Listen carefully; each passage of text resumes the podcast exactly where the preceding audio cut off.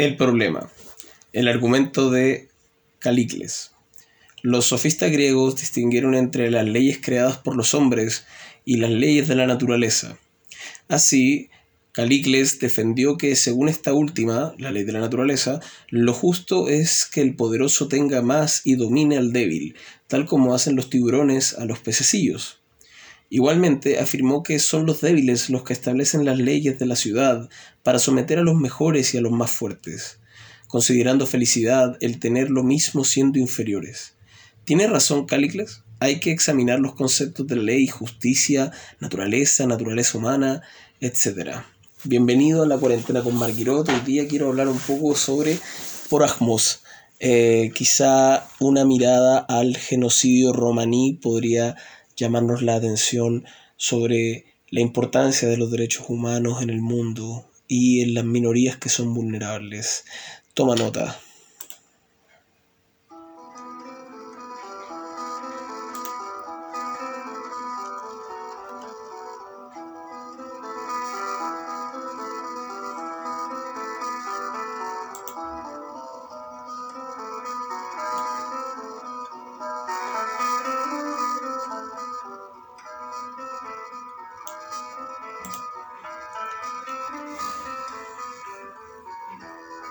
El 15 de septiembre de 1935 fue el Día de la Libertad durante un tiempo.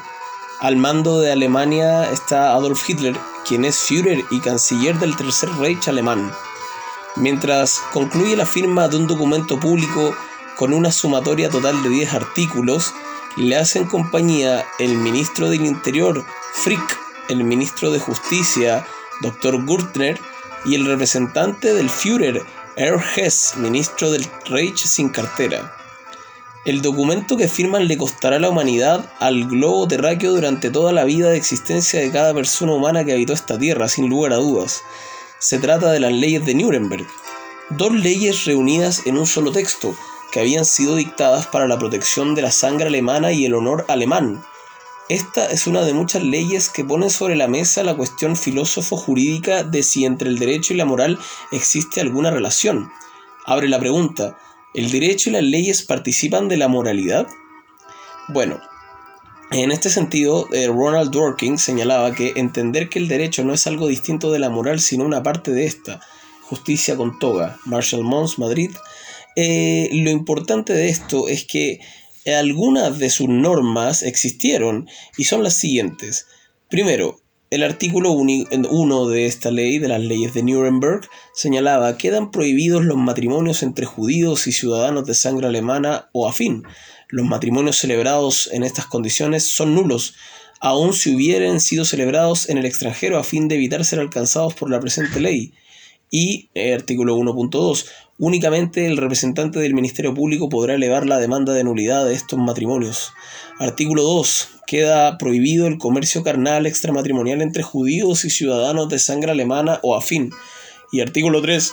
Los judíos no podrán emplear en su hogar a ciudadanas de sangre alemana afín menores de los 45 años. Bueno, en el, en el decreto mismo se ordena que, para efectos de ejecutarla, el ministro del Interior sancione, previo acuerdo del representante del Führer, los reglamentos jurídicos y administrativos necesarios para hacer cumplir y complementar la ley de ciudadanía del Reich. Algunos de los reglamentos de estos contienen normas sobre la materia que tratan sus títulos.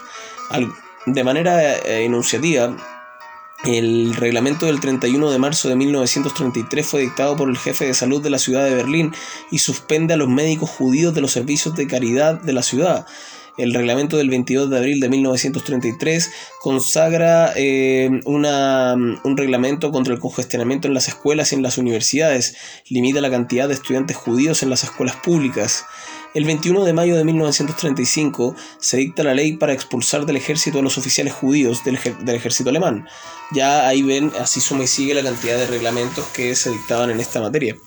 El 14 de noviembre de 1935 se dicta un decreto complementario nuevo.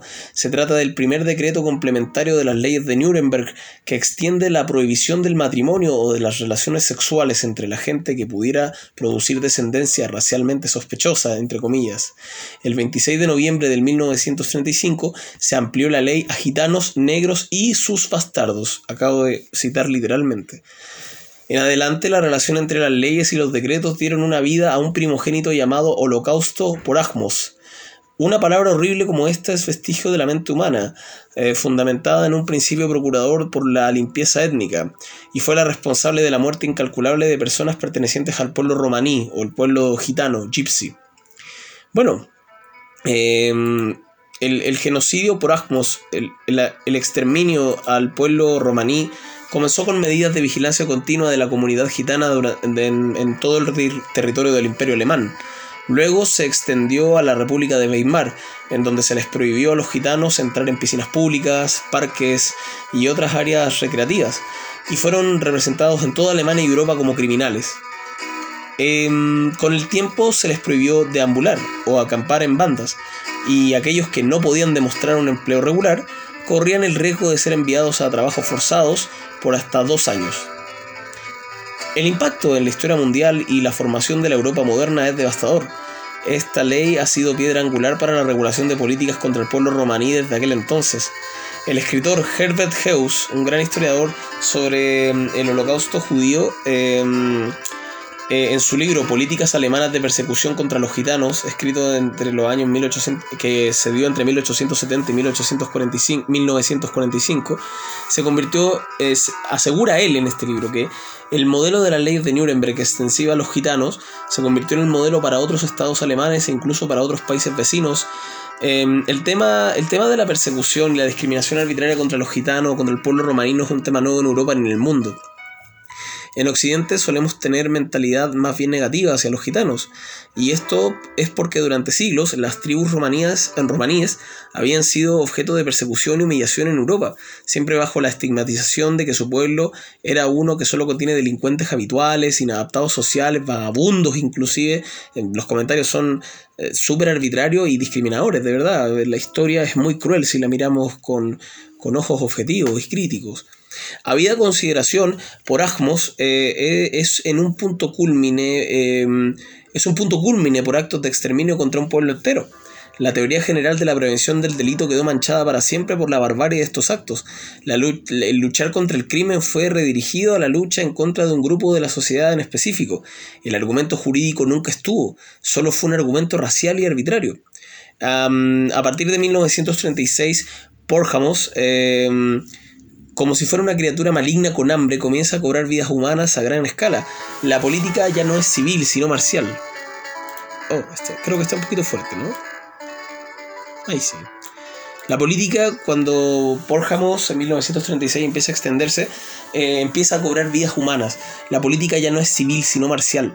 El objetivo es trasladar a la gente romaní a los campos de internamiento municipales a las afueras de las ciudades y esto era lisa y llanamente un preludio para su deportación a campos de concentración de trabajos forzados, tal como le pasó a muchos judíos y a muchas personas en esa época. Los campos de concentración e internamiento notables incluyen el de Dachau, eh, el de Dislestrasse, Marsan, Bernmannhausen.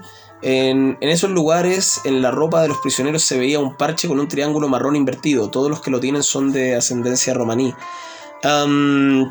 Más al este, en los estados balcánicos y la Unión Soviética, paramilitares de la Schustaffel SS forman escuadrones de la muerte, lisianamente. Viajan en sus jeeps y camionetas de aldea en aldea masacrando a todos los habitantes gitanos que encuentran. De la existencia de estos hay muchos testimonios, pero no hay registro documentado formalmente. No hay saldo de muertos que computar para informar. Entre paréntesis puedo aclarar que se ha establecido que muchos de estos escuadrones de casas de gitanos y otros grupos eh, y otros grupos diferentes fueron eh, pertenecientes a la Einsatzgruppen, una brigada en específico. 24 de sus altos líderes fueron procesados en un juicio que duró dos años desde 1947 a 1948 como parte de los juicios posteriores a Nuremberg celebrados bajo la autoridad marcial de los Estados Unidos de América. Los 24 jerarcas nazis de la Einstagruppen fueron acusados y condenados por crímenes de lesa humanidad y crímenes de guerra y asociación ilícita. Hay 14 condenas de muerte y dos, condenas a cadena perpetua. Solo se llevaron a cabo cuatro ejecuciones el día 7 de junio de 1951. El resto se redujo a sentencias menores. Más tarde otras naciones juzgaron y ejecutaron otros cuatro líderes de la Eista Group. Em, así que, eh, dato aparte de cuál fue el final de estos escuadrones de la muerte. Eh, tras el final de la Segunda Guerra Mundial se ha estimado que el número de Sinti y romaníes asesinados durante la guerra, eh, Segunda Guerra Mundial por políticas raciales y de exterminio fue entre 220.000 y 500.000 fallecidos. Algunos otros académicos consideran la cifra superior a un millón de personas.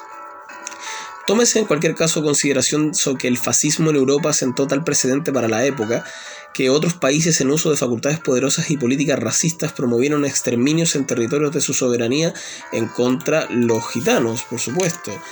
Cuando el movimiento revolucionario croata, también conocido como el Ustaše, logró obtener el poder del Estado independiente de Croacia en 1941 hasta 1945, conformado por los territorios actuales de la mayor parte de la actual Croacia y Bosnia, algunas partes de la actual Serbia y Eslovenia, en ese país se ordenó el secuestro y el asesinato de decenas de miles de personas romaní.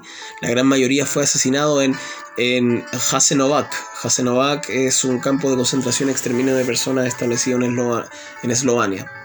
Em, en Yugoslavia también murieron alrededor de 90.000 romaníes. El gobierno de la Ustase eh, prácticamente aniquiló a la población romaní en el país, matando a 25.000 personas y deportando a unas 26.000 fuera del país. Un poco más allá, en el gobierno del protectorado de Bohemia y Moravia, checoslovaco, eh, se ordenó que se estableciera una instalación correccional en forma de campo de trabajo para personas, abro comillas, personas que evitaban el trabajo y vivían en la delincuencia. Se instaló a las afueras del pueblo del bosque llamado Leti. Eh, por eso se conoció el campo de concentración como el campo de concentración de Leti, lugar de trabajos forzados y lugar de transición para deportar romaníes y gitanos a Auschwitz. El Porjamos, a su vez fue un medio para obtener víctimas para la experimentación médica. Muchos de los deportados a Auschwitz fueron víctimas de Joseph Mengele. Algunos testimonios aseguran que aquel cualquier perpetrador de violaciones contra los derechos humanos tenía mucha simpatía en la experimentación contra los niños de ascendencia romaní. De hecho, en la, en la web profunda hay algunos escritos sobre algunos antecedentes que constan en el libro, están citados. Eh, eh, hablan de cosas horribles que le hicieron a muchos niños romaní y a muchas personas en general, eh, pero de verdad los crímenes de Joseph Mengele son una, cosa atroz, de verdad, la, crueldad humana y la imaginación humana da para mucho, tanto que no abarcaría en este solo podcast, de verdad. Bueno, tras toda la barbarie cometida en el Pórjamos, es extraño que aún no superemos el estereotipo que persigue a los romaní como un pueblo vulnerable.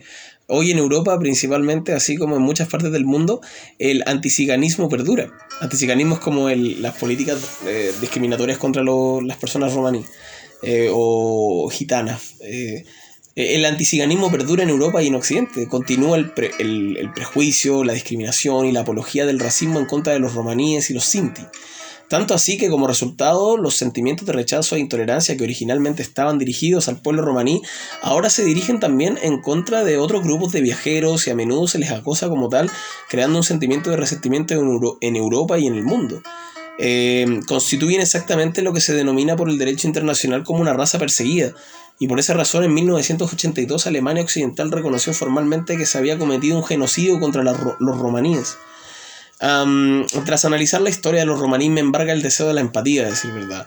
Porque a diferencia de la población judía que ha logrado volver a levantarse en el mundo tras un intento de exterminio, quizá uno de los cuantos que tuvieron a lo largo de la historia de la humanidad, los romaníes no, de los romaníes no quedan tantos como parece. Su cultura es un verdadero patrimonio de la humanidad y es nuestro deber respetarlo por sobrevivir a la crueldad del hombre y no hacerlos a un lado, para luego sucumbirnos en la propia miseria de la irracionalidad que fundó el atentado contra millones de personas en el mundo por los procuradores de la intolerancia. Existen las leyes injustas. Eh, hay quienes piensan que si la ley es injusta, no hay que obedecerla porque pierde el carácter de ley. Bueno, la, Segunda Guerra Mundial todavía arroja, eh, todavía arroja de, estos, de esto, esto, estos temas de discusión. Y es importante que lo, que lo analicemos eh, abiertamente. Bueno, ese fue el podcast eh, de esta semana. Eh, intentaré subir más y dejar pregrabado para que se suban de a poco. Y eh, estaremos hablando prontamente. mi nombre es Tomás Marguirot, abogado, consultor en derechos humanos y libertades civiles. Hacemos cuanto podemos para hacer esto. Y, ay, tengo buenas noticias, encontré trabajo en los juzgados de familia de Santiago, veremos cuánto dura el trabajo. Eh, no, no soy juez ni nada, soy fallador, soy un, un humilde, digámoslo así, mecanógrafo más, pero que está ayudando a tratar de sacar adelante muchos trámites que están atrasados, así que vamos a hacer lo que podamos para ser mejor persona. Un abrazo fraterno a todos y recuerden no a la discriminación arbitraria y no al eh, abuso de poder ni a la corrupción estatal, ni al terrorismo de Estado que tanto daño le ha hecho a la humanidad. Un saludo fraterno.